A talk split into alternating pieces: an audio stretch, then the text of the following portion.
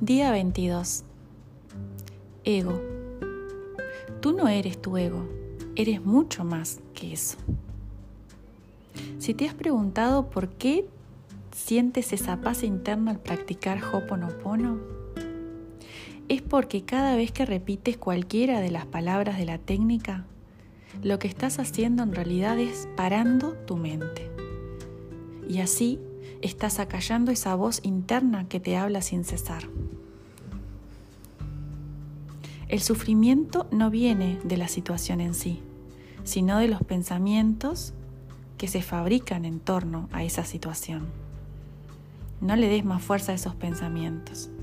El dolor es inevitable en la vida, el dolor del alma, pero el sufrimiento, el sufrimiento siempre, siempre es opcional. Además, en Hoponopono, al ego se le dice que es una máscara social, que es el papel que estamos desempeñando, que supone una forma distorsionada de afirmar y vivir la existencia. A esta máscara social, el ego, le gusta la aprobación, quiere controlar situaciones y personas y se apoya en el poder. Es muy común escuchar que el ego es el culpable de muchos de nuestros sufrimientos. Y de hecho, en numerosas ocasiones, es verdad.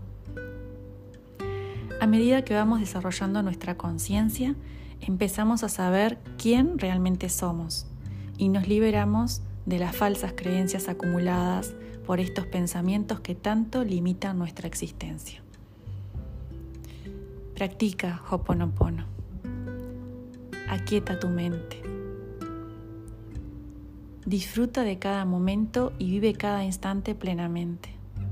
La felicidad es el estado natural del ser humano, aunque a veces nos olvidemos que es nuestro estado natural el ser feliz. Tú no eres tu ego, eres mucho más que eso.